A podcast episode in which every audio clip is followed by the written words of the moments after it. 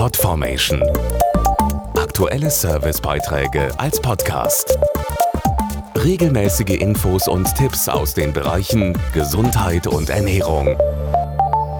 Immer mehr Menschen in Deutschland leiden an einer Allergie und immer häufiger hat die auch mit der Ernährung, also Essen und Trinken zu tun.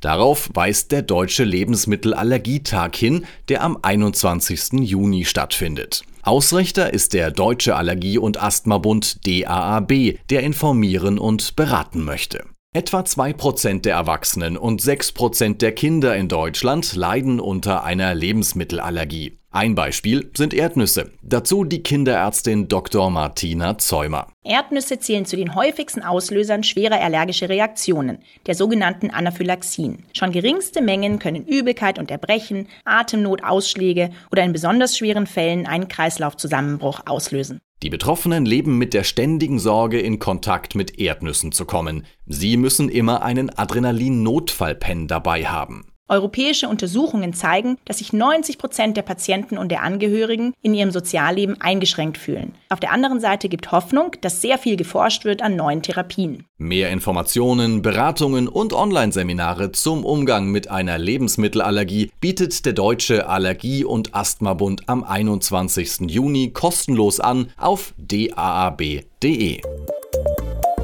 Podformation.de Aktuelle Servicebeiträge als Podcast.